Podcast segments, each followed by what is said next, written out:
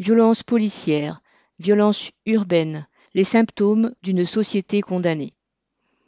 L'exécution à Nanterre le 27 juin de Naël M, 17 ans, par un policier, a déclenché dans de nombreuses villes du pays sept nuits d'émeutes et de destruction auxquelles a répondu une brutale répression policière. Ces émeutes, symptômes de la violence sociale et de l'impasse d'une société pourrie d'injustice, sont aussi un indicateur du retard dans la conscience politique des exploités face aux offensives de la bourgeoisie et de ses représentants.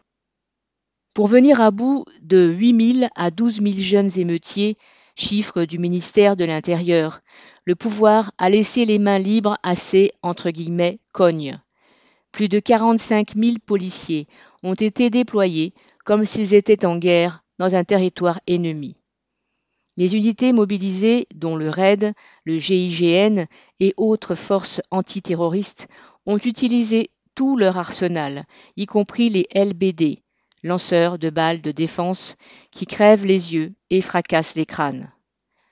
Dans les quartiers concernés, il ne fallait pas croiser la police.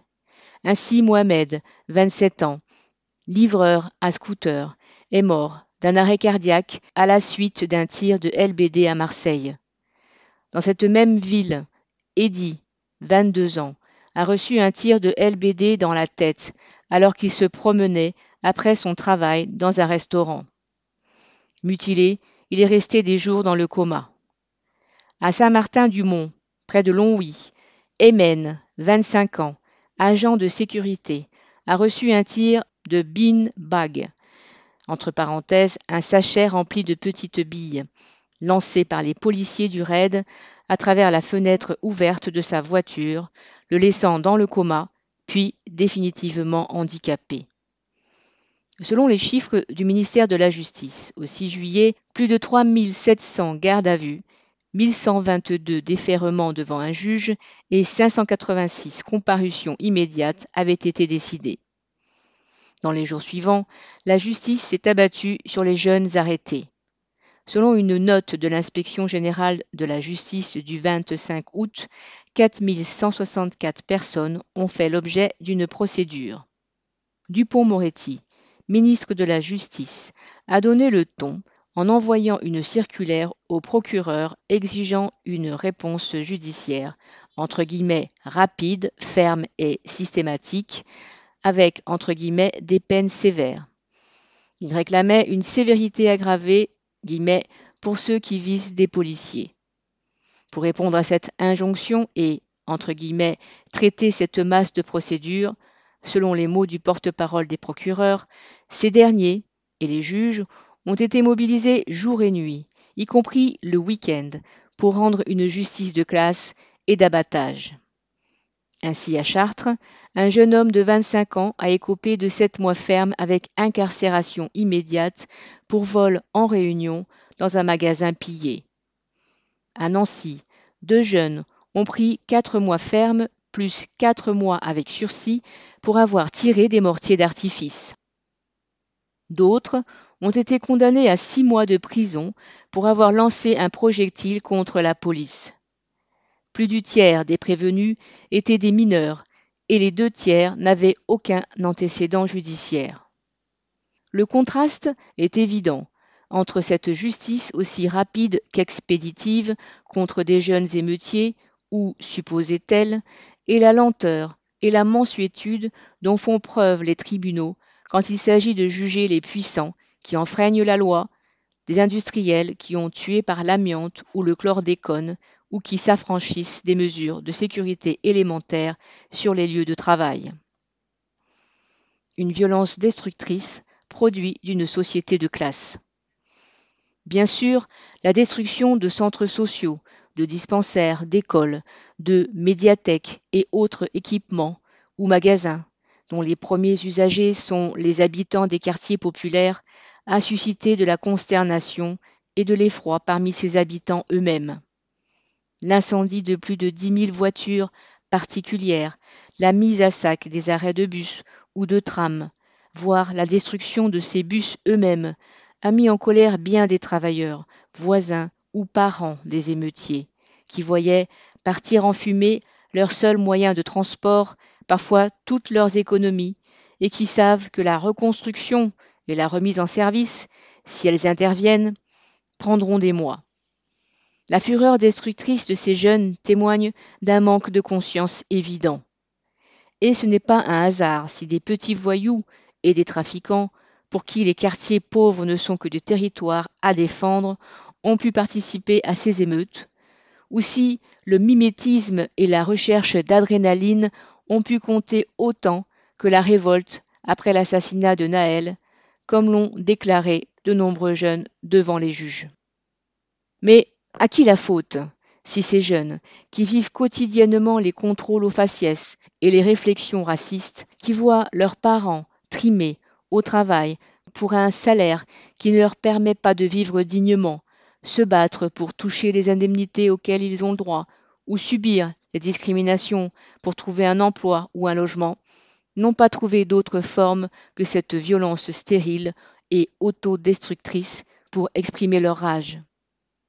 Ce n'est certainement pas la faute de leurs parents, comme l'ont répété jusqu'à la nausée Dupont-Moretti, ministre de la Justice, exigeant guillemets, que les parents tiennent leurs gosses, ou Macron, menaçant de sanctionner financièrement les familles guillemets, dès la première connerie. Outre son mépris social profond, Macron visait, en reprenant cette démagogie de l'extrême droite, à opposer les jeunes casseurs et ceux, parmi les classes populaires, que choquaient les destructions. Avant tout parce qu'ils étaient les premiers à en subir les conséquences. Comme lors de la révolte des Gilets jaunes, en montant en épingle la violence des émeutiers, Macron cherchait à les discréditer aux yeux d'une fraction du monde ouvrier et à effrayer la population. C'était aussi une façon de masquer ses propres responsabilités et celles de toute la classe dirigeante depuis des décennies. Car à qui la faute si beaucoup de banlieues sont devenues de véritables ghettos où la pauvreté et la précarité conduisent certains jeunes, et parfois même des très jeunes, à tremper dans des trafics en tout genre? À qui la faute si des policiers racistes s'amusent à provoquer tous les jeunes qu'ils croisent? Et à qui la faute si les bureaux de poste ou les hôpitaux de proximité ont été fermés à qui la faute si les classes dans ces quartiers sont surchargées pour faire des économies de professeurs, alors que la variété des origines des enfants, des langues parlées à la maison et le manque d'accès à la culture de bien des familles exigeraient l'inverse?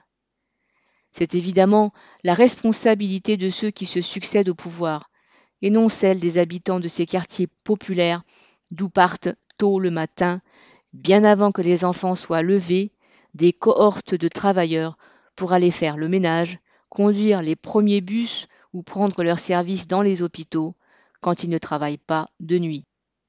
La responsabilité du mouvement ouvrier. Dénoncer le mépris social des dirigeants bourgeois, comprendre les racines profondes des émeutes de juillet et partager la colère des jeunes confrontés au racisme quotidien de la police, ne signifie ni approuver les méthodes des émeutiers, ni en faire les précurseurs d'un soulèvement populaire contre l'ordre social. Leurs méthodes sont stériles, et il faut le dire clairement. Détruire des écoles, des centres sociaux ou des équipements collectifs, s'en prendre à des mairies, voire à des maires, est peut-être une façon confuse et primaire de s'en prendre à l'État, mais ce n'est pas une première étape vers la prise de conscience qu'il faut renverser un ordre social inique qui ne profite qu'à la classe capitaliste. Affirmer, comme on l'entend souvent, même parmi les travailleurs, guillemets, qu'il faut tout casser pour se faire entendre, n'a rien de radical. C'est au contraire une façon de renoncer à utiliser la puissance de notre force collective. En matière de pillage et de destruction, aucun émeutier n'arrivera jamais à la cheville de la grande bourgeoisie, prête à mettre la terre entière en coupe réglée, à piller et détruire la planète, à exploiter l'humanité et à fomenter les guerres.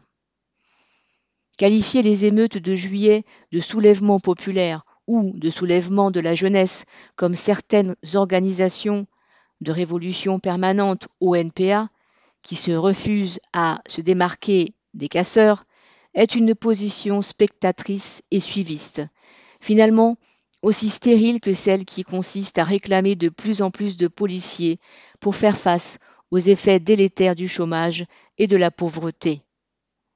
La classe des travailleurs n'a pas vocation à tout détruire, à commencer par les quartiers où elle vit. Elle a comme rôle historique de réorganiser de fond en comble la production et la distribution des richesses pour permettre de satisfaire les besoins de toute l'humanité. Son rôle fondamental dans l'économie lui donne le pouvoir et la légitimité de diriger toute la société. La tâche de militant communiste révolutionnaire n'est pas de s'aligner derrière les émeutiers. Elle est de militer en direction des travailleurs pour qu'ils relèvent la tête, reprennent confiance en leur propre force et contestent la dictature de la bourgeoisie sur toute la société. Nous devons défendre cette idée autour de nous. Si la jeunesse des quartiers populaires ne voit pas d'autre voie pour exprimer sa révolte que de détruire son propre environnement, c'est au fond de notre faute, à nous, les travailleurs. Nous faisons tout fonctionner, nous sommes indispensables, mais nous nous comportons comme des esclaves en acceptant de travailler toujours plus pour survivre. Nous n'avons pas su mobiliser nos forces dans la bataille pour empêcher un Macron de nous voler deux ans de notre retraite. Nous avons engagé le combat en économisant nos forces. Comment pourrions-nous, dans ces conditions, incarner un espoir d'avenir meilleur aux yeux de la jeunesse? Derrière ce retard dans la conscience, il y a la responsabilité des organisations issues du mouvement ouvrier, partis et syndicats, qui ont remplacé depuis des lustres les idées de la lutte de classe par des phrases creuses sur les guillemets, valeurs de la République, qui ont semé des illusions dans les institutions étatiques, qui ont appelé les travailleurs, élection après élection, à remettre leur sort entre les mains de prétendus sauveurs suprêmes qui n'ont d'autre objectif que de gérer les affaires de la bourgeoisie. Mais il n'y aura pas de raccourci pour rebâtir des organisations ouvrières révolutionnaires, et la rage destructrice d'une fraction de la jeunesse ne pourra pas remplacer la conscience des travailleurs. La police, gardienne de l'ordre social. Des partis de gauche, LFI, EELV, mais pas le PCF ni le PS, le NPA et le POI, des syndicats dont la CGT, la FSU et Solidaire, des associations comme Attaque et la Ligue des droits de l'homme ont lancé en juillet, et de nouveau pour le 23 septembre prochain, des appels à manifester contre les violences policières et le guillemets, racisme systémique dans la police. Dans un texte intitulé Notre pays est en deuil et en colère, il réclame, citation, l'abrogation de la loi de 2017 sur l'assouplissement des règles en matière d'usage des armes à feu par les forces de l'ordre. Et, citation, une réforme en profondeur de la police de ses techniques d'intervention et de son armement. La loi de 2017, voulue par l'ancien Premier ministre socialiste Bernard Cazeneuve et votée par la majorité qui soutenait François Hollande, en modifiant l'appréciation de la légitime défense, a renforcé le permis de tuer dont disposent les policiers. Après bien d'autres, cette loi était destinée à donner des gages aux syndicats de policiers les plus réactionnaires après une agression contre des policiers à Viry-Châtillon. Pour autant, de la mort de Malik Oussekine à Paris en 1986 à celle de Zied Ebouna à Clichy-sous-Bois en 2005, la police n'a pas attendu cette loi, ni pour tuer, ni pour étaler son racisme. Si une fraction de la police est en effet raciste et gangrénée par les idées de Zemmour, Le Pen et de l'extrême droite, ce que subissent au quotidien les jeunes des quartiers populaires, la cause première des violences policières n'est pas le racisme des policiers. C'est la nécessité de contraindre les pauvres à accepter leurs conditions et à rester dans leur ghetto sans se révolter. La violence d'État est clairement dirigée contre les milieux populaires, contre les habitants des quartiers pauvres, contre les travailleurs, surtout lorsqu'ils luttent, forment des piquets de grève ou occupent leur entreprise. La violence de la police est d'abord celle d'une société de classe de plus en plus dure et d'un système d'exploitation qu'il faut renverser. Prétendre mieux former la police ou, guillemets, revoir ses techniques d'intervention, c'est faire l'impasse sur son rôle fondamental. Au contraire, la faiblesse politique du gouvernement et la dégradation générale de la société poussent le pouvoir à laisser les mains libres à sa police, ainsi, le directeur général de la police a-t-il déclaré, face à la mobilisation des policiers s'opposant à la détention provisoire de leur collègue qui a laissé Eddy pour mort à Marseille, citation, Cela m'empêche de dormir. Avant un procès, un policier n'a pas sa place en prison, encourageant la rébellion policière et son extension à d'autres villes du pays. En mai 2021, les trois quarts des dirigeants politiques de Le Pen et Zemmour à Fabien Roussel et Olivier Faure, en passant par le ministre de l'Intérieur en exercice, Darmanin, avaient apporté leur soutien à une manifestation de syndicats de police devant l'Assemblée nationale qui réclamait un durcissement des lois et une plus grande sévérité de la justice. Quant à réclamer, citation, le désarmement de la police comme le fait le NPA, c'est proprement ridicule. Car qui la désarmera? Darmanin? Macron? C'est-à-dire ceux-là même qui ne cessent de donner des gages aux policiers les plus réactionnaires et qui s'appuient sur l'appareil d'État bourgeois? Les seuls qui pourront un jour désarmer la police, ce sont les travailleurs, quand ils seront eux-mêmes en armes et qui se donneront les moyens de détruire l'appareil d'État de la bourgeoisie. Et ils trouveront alors en travers de leur route tous les politiciens réformistes qui appellent aujourd'hui à manifester pour une réforme de la police et réclament une bonne justice, guillemets, républicaine.